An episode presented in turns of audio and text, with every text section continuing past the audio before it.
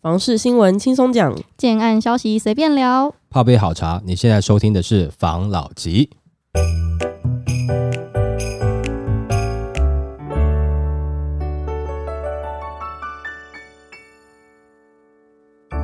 关心你的房事幸福，我是房老吉。我是大院子。我是茶汤会，我是吴同浩，我们不是前阵子也讨论，就是很多从化区吗？对，有一些被房市炒到一个过头的各种从化区啊，蛋白的蛋白啊，蛋白的蛋壳啊等等的。嗯我今天想跟大家分享一个嗯桃园被遗忘的从化区。嗯，那这个新闻的话，就在讲桃园被遗忘的从化区爆热，专家八字点出优势。桃园房市近一年来就是一路升温，随着青浦、中路、小块溪、金国等从化区相继已经来到三四字头，甚至已经站上五字头。一些过去少人谈论的地区也开始受到关注。那其中话题最热的就属客运园区。那景都建设日前一口气已经买了四块基地，预计下半年起陆续推出四案。那这个园区的话，可以说是被遗忘的从化区。客运园区和青浦特区都是属航空城计划，早在十年多前就跟新青浦一起开发了，但各界焦点都放在青浦这个区域，就没什么人注意。那这个老板他在桃园深耕多年，已经推出四十案逾五千户的住家，也是到去年才知道有这个园区。客运园区最大的优势就是大家都在涨，它还没涨，那就是这个八字。那相较桃园从化区，普遍都来到四字头，这个区域的行情还在二字头，等于只有一半的价格。也因此，客运园区除了吸引在地的购物客，也直吸双北跟新竹的买方。如果是这个价位，它能够到时候开价还是在二字头，的确啦，是我觉得在地人会有兴趣啦，会愿意去看一看啦。对呀、这科运园区就是我前面很多集的时候有跟大家分享过，我一直在关注的一个园一个区域，就是在青浦旁边的大园区。嗯那大园区呢，我在想啊，它之前呢没有发展起来的原因是什么？除了在青浦它的那个重大建设比较多之外，嗯因为大园虽然在青浦，就是他们都是航空城，在也在青浦隔壁，可是大园它是比较属于那种物流啊、嗯仓储啊等等的那一种取向，就跟青浦的氛围比较不一样。嗯另外一个是大园，它是发生过空难，嗯，以前呐、那是不是大家其实会有点怕怕的？呃，或多或少了。你们这一代应该没有吧？我那个时候是，我那时候也年轻啦，我那时候也年轻啦，的确发生过空难啦。对啊，啊，但是它不是飞机砸下来砸整个大圆啊。我是听说他那边是，就是我听到的是他们最近才开始成型的原因，是因为最近航空城已经确定要动了，然后开始才会去，我不知道是谁，但是有去要讲说什么你要不要去搬迁的这个 这个流程，嗯然后大家才开始知道哦，原来这边真的要开发，然后它现在房价基底会比较低，是因为它现在完全还是要依靠旧市区，嗯，其实我觉得这个区域应该还是以在地客居多啦。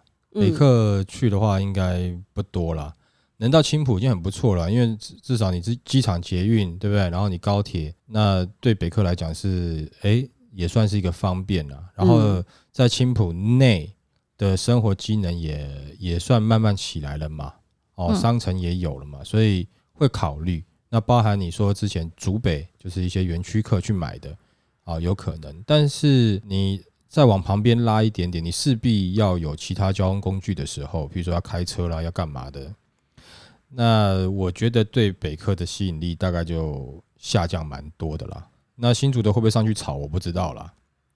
哦，但是如果说它是在二字头的话，当然我觉得对于在地客来讲，的确吸引力是还不错啦。嗯，哦，但这是目前的看法嘛，你还是要看它未来的发展状况怎么样。不过目前我是觉得，呃，如果以投资的角度来看，你这个时间点，其实你在青浦还有机会，就找到一些可能现在在抛，对的一些哈、投资客嘛。嗯好、如果说你现在是投资，你是希望中长期持有的话，那你没有必要一定要拉到那么远，因为它二字头是不是能够有上涨的空间，你不知道。那但是嗯如果说你自助客的话，我是觉得，诶，当然是 OK。当然，或者说你的投资金额你不想要那么高，比如说一瓶四十万这样子的的投资金额的话，你往那边去看一看也是可以，因为它毕竟才刚开始。嗯嗯哦，那之前也放了很久，那再加上最近现在的状况，我不觉得那个区域会在短时间内热起来，它可能需要更长一点点时间去发酵。那他说可以吸收台北跟新竹的的呃来客来这边看房子，或者说来这边自住或投资，这点上我看起来就是可能性较为低一点点啦。嗯你现在不好炒作了嘛，哦，所以呃，投资客会不会去就不一定了。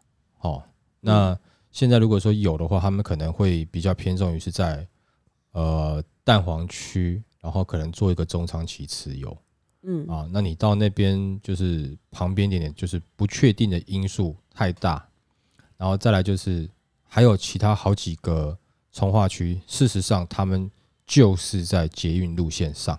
的嗯站点。那你以开发来讲，它等于你可以说它是青浦的腹地了啦，这种感觉啦。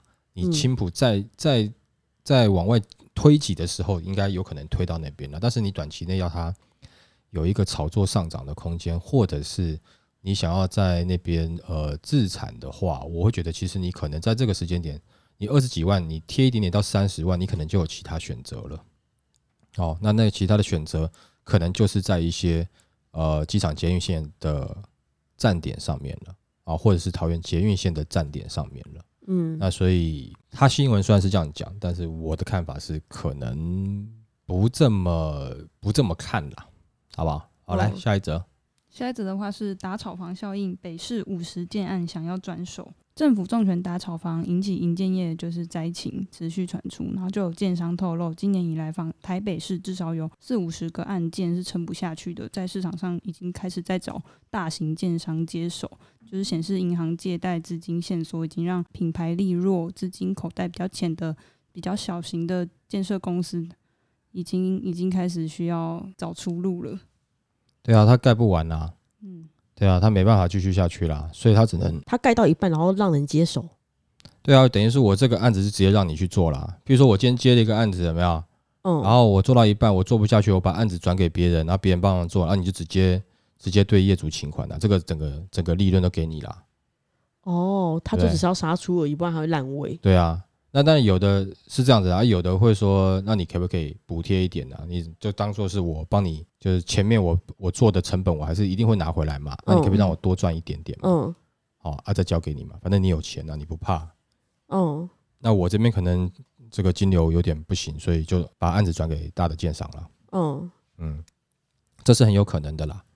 但是你看他转给谁啦？那如果说转到，譬如说你觉得，哎、可能可能，譬如说口碑也不错，然后客服也不错的，那你当然开心嘛，对不对？嗯哦，譬如说你本来是买什么建设，然后你突然一转的时候，然后这个哎哎、突然变成是国泰的啦，啊，或者突然变成是华固的啊，爽到。哎，对哈，哎，你你家住哦，我住华固的房子啊，这样子，哦，这种感觉是不是突然哎，好像蛮好的，嗯，哦，就是这种感觉啦，嗯哦，对，那会有这样的状况，其实这之前就有讲了啦，对？这个无可厚非，没办法啦，就之前讲了嘛，这个呃风险权数的这个信用管制嘛，的确是会到让这个一些中小型，或是说他可能呃也不一定是资金不够，可能他同时手上很多块案在动的建商，这个时候可能也许会卡住，那他可能把部分的得切给其他建商去做，那同样的也是降低他的风险了。嗯，对啊，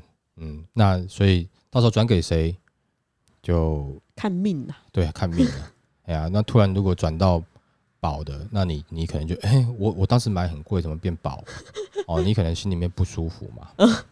哦保，但保没有不好啊，保也，也许他你要看他哪一哪一支牌嘛，保也有很好的保啊，没错对？哈，但前面买很贵，后面接到保，的确心里会有一个期望落差啦。没有说它不好，但就是比较起来的话，对啦，因为有一种就是品牌的一个形象的问题嘛，就像是嗯。你本来是要买 Nike 的这个好了，比如说 Jordan 嗯。的 Jordan One，对不对？啊？然后你买了以后，然后店员拿给你，就是譬如说艾迪达的哦哈哈登 One 这样子。啊，你可能也哎、那鞋鞋子也还不错，可是你感觉就，可是这不是不是我们当时讲好的啊，哦就是这种感觉啦。嗯哦，所以呃会有这样的状况，的确，那后面还会不会再有？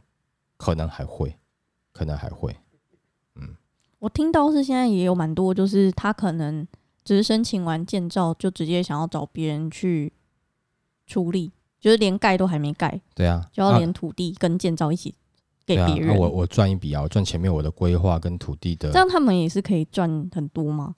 啊，土土地没有没有价差啊，你土地当然有价差啊，嗯，就卖地啦。对啊，哦，就等于说卖地，对啊，那、我建造也取得了，你只要你找你的厂商去盖就好了，对不对？哦那等于是对人家来讲，哎，我就是拿变的啊，你懂意思吗？然后变的你不讲台语，他们听不懂。可以变呢？哎，哦，就是这种感觉啊，嗯，就是你你已经弄好好给我啦，我只要接手啊，付钱下去就可以盖啦，嗯，一整套已经好了。对啊，那对那对于大奸商来说，好像蛮好的耶。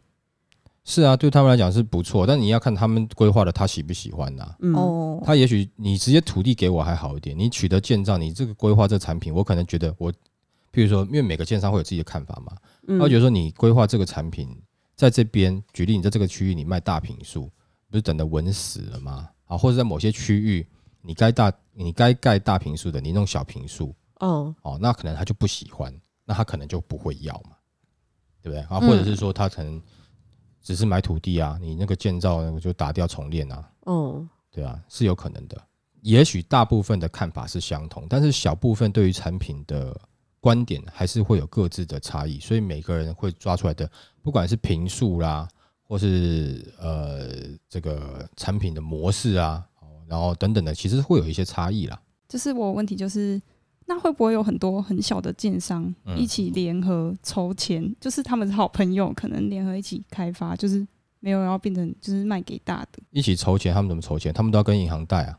我说他们如果合在一起，就有钱可以盖这个。他们合在一起也是合在一起跟银行贷款呐、哦，你你没有搞清楚他们的问题，他们现在问题嗯不是那个，他们就问就是他有一半以上要跟银行贷款，嗯，但是如果说你这个时间你不限时开发的话，银行就会把这个钱拿回去。那本来是自己死，现在拉一群人一起死，这种感觉啊，对不对？就一起死啊，反正因为你就是那个你十八个月没办法开发，钱就拿回去了。那找大型建商什么？看来我就没有在怕啊。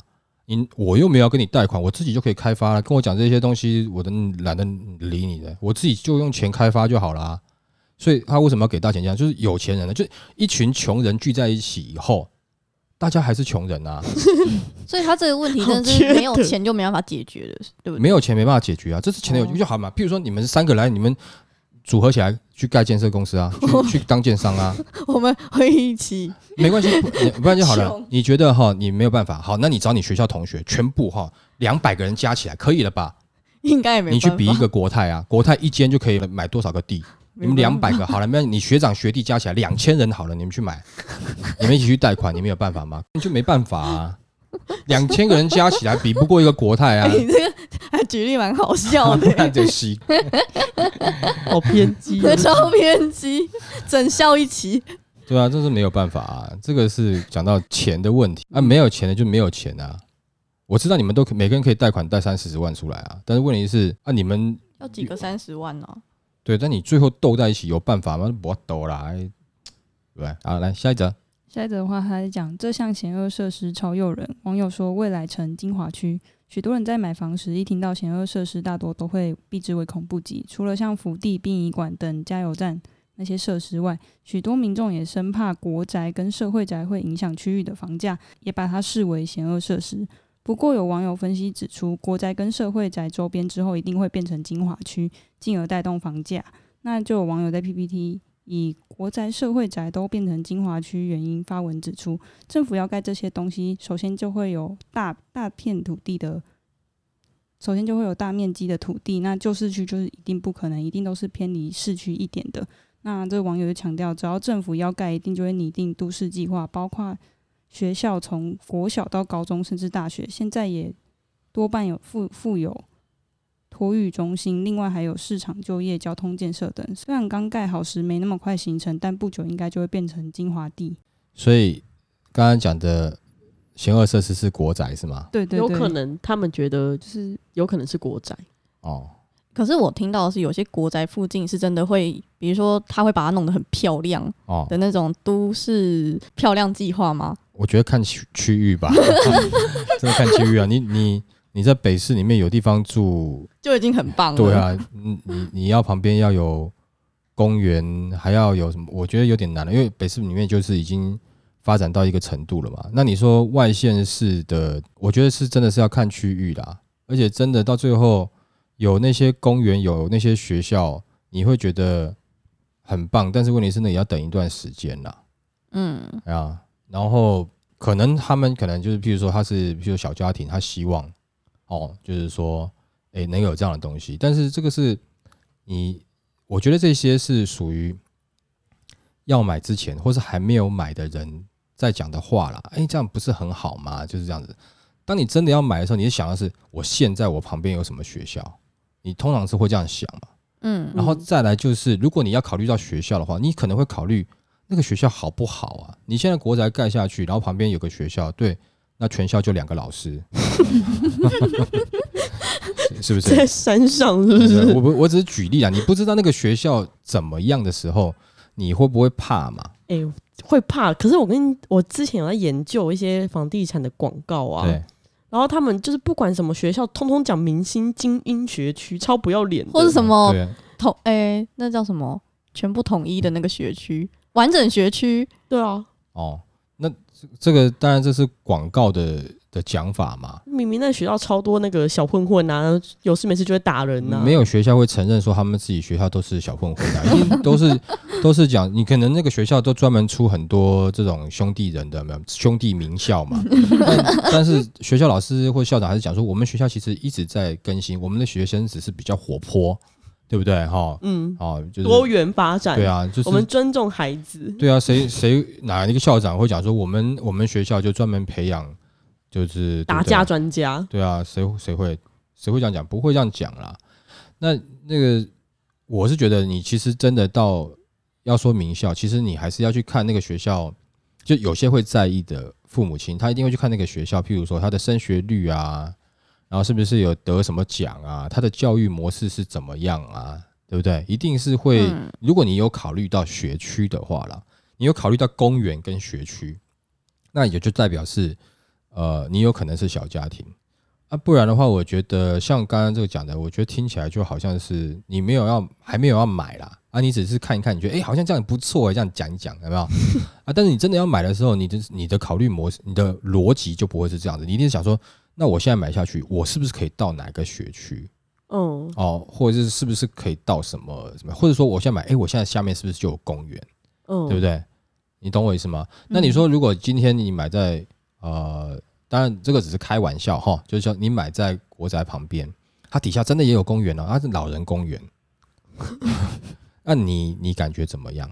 呃我没有什么歧视啊，我只是举个例，跟你举个这个例子是说，跟你原本想象的不一样。你原本想的是啊，有树荫，有公园椅，嗯然后有人在对，然后有人在那边哎铺了野餐，然后有人在那边弹吉他、唱歌，哦，有点音乐会，然后有的人就是穿的哎很漂亮，大家想的都是纽约中央公园，对对对，牵着狗走啊，就没有你后来发现哎，就一堆有人在旁边卖香下肠，棋哦，卖香肠，大肠包小肠，哦啊，操打户，有没有怎么办？我觉得还不错哎、对啊，哦啊，然后诶下象棋，对不对？哈、然后诶就泡茶，打太极，哎，然后有有人吐槟榔汁，槟榔我跟你讲的那个打太极可能还好的，然后旁边有一些就是穿着艳丽的大阿姨们，跳排舞，什么跳排舞，不是不是，他们来赚钱的。另外一种。哎，嗯，对，就来来做一些咨询的，这招生，他来招商的。哎哎，对对对对对，那那那像这样子的，就如果突然变得是这样这样子的话，你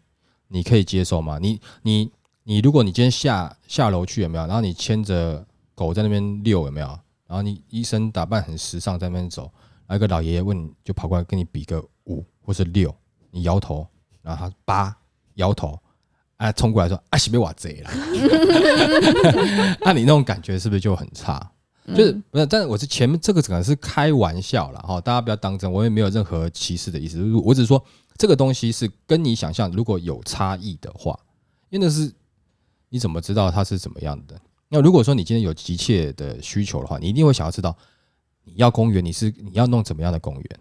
那或者是我现在最好是下面就有公园，或是我就确定有什么学校。如果你是真真的准备要买的人，我想应该是从这样子的角度去思考事情。嗯啊，不会说，哎、呀，那万一他最后有哦，到时候我就赚到这种感觉，你你在赌一个不确定性，然后最后赚到，真的是每个人都喜欢这个这样子的邪恶设施吗？我不觉得呢。这个这个是不是没有新闻写？至少他可能他自己感觉啦，可能有听到哎、有人这样讲，他就把它写起来。我我我不觉得这个真的你要买房的时候你会这样想，我不这样认为，嗯，好不好？好，来下一则，下一则呢，我来分享，最近不是在打炒房吗？嗯那打炒房 Q 一看屋潮跌破二十组，这区减最多。然后反正就是呃有就是有人去试调，建安去试调，然后去看现在新的呃不管是房市的消息啊、来人的情况啊、销售的状况啊怎么样。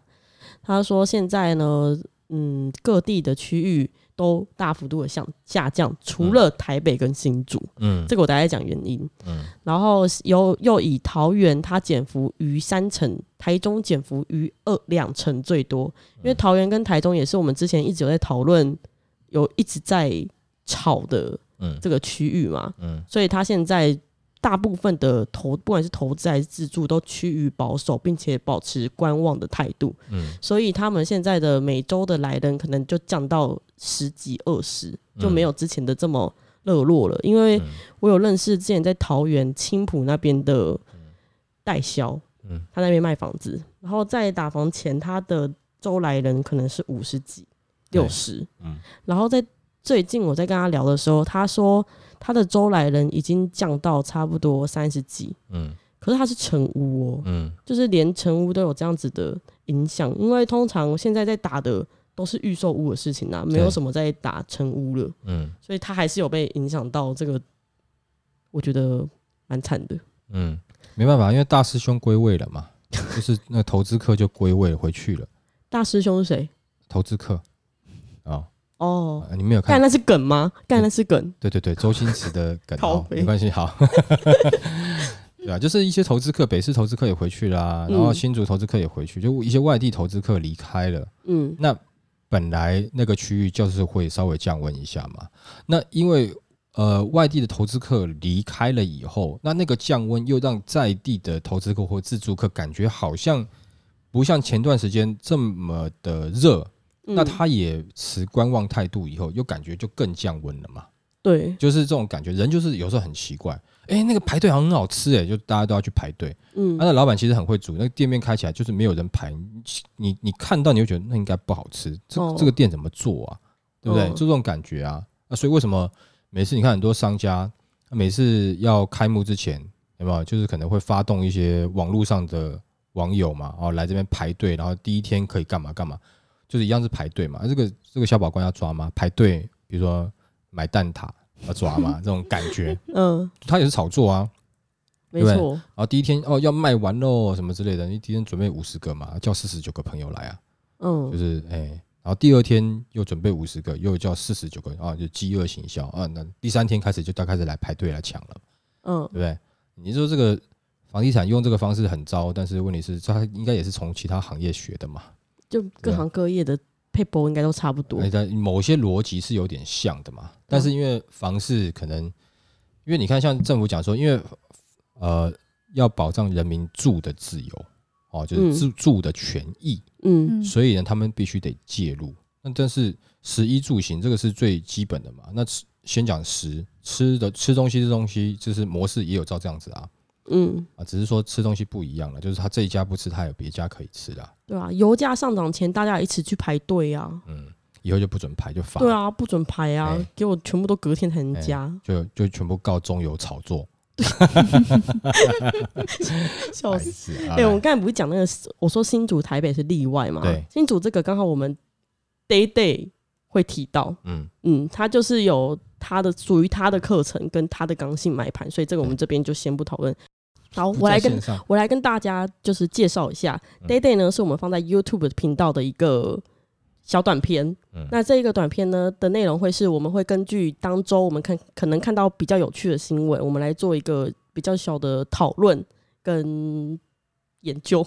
嗯 那它的篇幅就会稍微短一点，可能就十十分钟左右上下，不会太长。嗯，对吧、大家可以拉个屎啊之类的时候听一下，很很刚好。不止哦，我们不止讲新闻哦，我们这次的 Day Day 讲的可是我们在竹北看到的现象，啊，所以不一定。所以那个部分是只有 YouTube only 啦，对没错，YouTube only，所以赶快去追踪我们。OK 好。对，Podcast 是没有这个福利的，OK，这样讲可以吗？呃没关系。啊，反正就是都是我们嘛，大家都可以来听听看。好了，我还讲那个台北呢，是因为诶、最近台北的都跟围绕好像进行的都蛮顺顺畅的，而且嗯。越来越多都跟围绕的大型的案子推出。除了我们上周有讨论到的几个案子之外，然后我有看到就是很多百亿的大案也都是这时候要推出，他们的评数都是偏中大型的，嗯看来豪宅市场真的要来了。对啊，因为 我之前讲过了嘛，哦，就是这个是一个 cycle 嘛。那你再说，你说呃，围绕杜根的部分，就前阵子地震震啊，震到大家会怕、啊，哎呦，原来 对不对？嗯哦，本来譬如说我这一栋这个所有的这个住户有没有可能六十个哦，有四十个不同意地震哦，可能要连续震了一个月哦，全部同意 啊，赶快来盖，赶快来盖。对，突然发现哎，怎么这这边墙又裂了？哎，怎么窗户那边掉下去了？有没有？哦，嗯这种感觉就是啊，好，那赶快啊。所以围绕都根是有它的必要性啊，因为那真的是你会变成是符合围绕都根的资格，那你就是又危险又老旧嘛。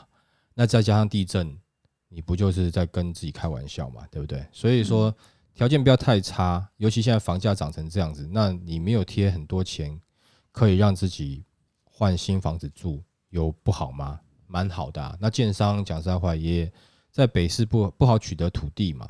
那这样子的话，诶，他在北市里面又有案子可以推，那嗯事实上是呃对建商也是好事嘛。嗯那对政府呢也有好处嘛，嗯就，市容有变化了嘛，对不对？没错哦，，就更新了嘛。那在对于整个呃大家民众来讲，安全性也提升了嘛。因为有时候房子倒不会只是倒到你自己家，你可能倒到别人家去啊，对不对？嗯，哦，你看捷运上每次在坐那个要睡觉的人都是躺躺到别人肩膀上面对不对？很少那种想睡然后去自己头自己靠在自己膝盖的，没有啊都靠靠隔壁肩膀上啊，都嘛是这样子啊，对啊哈，所以有危险都是旁边一起扯下去的啦，嗯，啊，所以呃，当然我觉得这样是好事啦。就是城市市容可以越来越好啦。对，那北市的一些大平数建案出来，当然就是呃，我们会聊到嘛，就是说，譬如说像现在的这个状况，上一集有讲嘛，对不对？嗯你说、呃有的人会觉得这个什么现在的，譬如说呃升息的问题，嗯对不对？但是升息就是为了要去抑制通膨嘛，嗯，也就是说，你钱放在银行就会被通膨吃掉嘛。嗯。那有些人的确他会因为升息他就不买房了，但是有些人为了要保护他的资产，因为他知道升息就是因为通膨，所以他把钱部分去投资，部分投在房地产嘛。嗯。那这些他的钱可能很大哦嗯，对他来讲被通膨吃掉，那可是吃掉不少钱的，所以这时候转去做这个资对资产的处理是不是比较好？啊，当然嗯会。那他们这样子的人，可能选择的频数也不会太小，嗯对不对？哦，因为他还有权去选择他要不要被通膨吃掉的这样的人，那当然他的选择可能太小频数，他也不一定看得上。嗯而你说真的叫他去做呃买一些小平数去出租，他可能你会觉得哦，又没有缺钱，这么麻烦干嘛？我不如买个大平数就好哦，也是有这样子的的购物族群在嘛，哦，那就是台北的状况了嘛，对不对？嗯那新竹的状况，当然就是之前我们讲过嘛，那这个是园区，可能它的在这这两三年，因为中从中美贸易战开始一直到现在，嗯其实整个园区台积电都在受益嗯哦，所以他们的薪资跟人就扩大增财嘛，薪资一直在涨嘛，所以那个薪资已经够他们去应付呃现在不管是升息或是通膨的一个状态。那再来是，其实真的，因为刚才讲扩大增财，也就是说会有人涌进来，嗯那涌进来到科学园区之后，那他就会在周遭，呃，比如说新竹科学园区，他就在竹北想要买房子嘛，嗯对不对？那也就是说，竹北的供给量可能会不够嘛，那大家都想买，而且有能力买嘛，嗯对不对？哦，那这个我觉得会造成现在北市跟新竹现在还是会有这样子成交的一个状况，我想应该还是主要是在于这个，不管是对，就是他们可能，比如说这些人他是有收入的、有钱的，嗯不管是他做呃抗通膨或投资，或者是他是自己自住，那在目前的经济环境下，对他们来讲是影响不大的。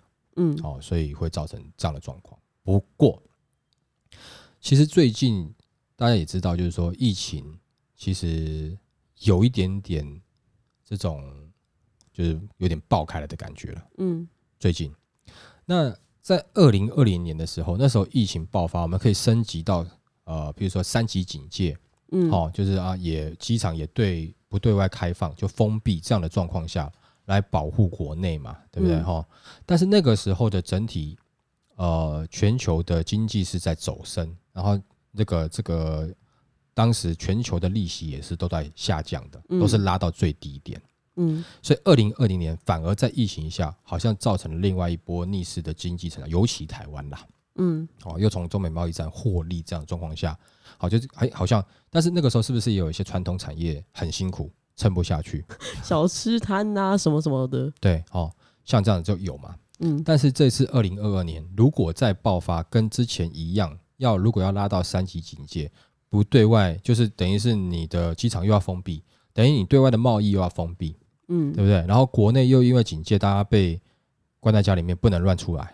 嗯好，那这一次的状况跟二零二零年就不一样了，我觉得好像是有点担忧的。如果说这一次二零二二年发生一样的事情，可是全球的环境状况下是感觉不那么好的，那这个时候真的是有点恐怖了。嗯哦，真的是有点恐怖了。那这个会不会对房市是有影响的呢？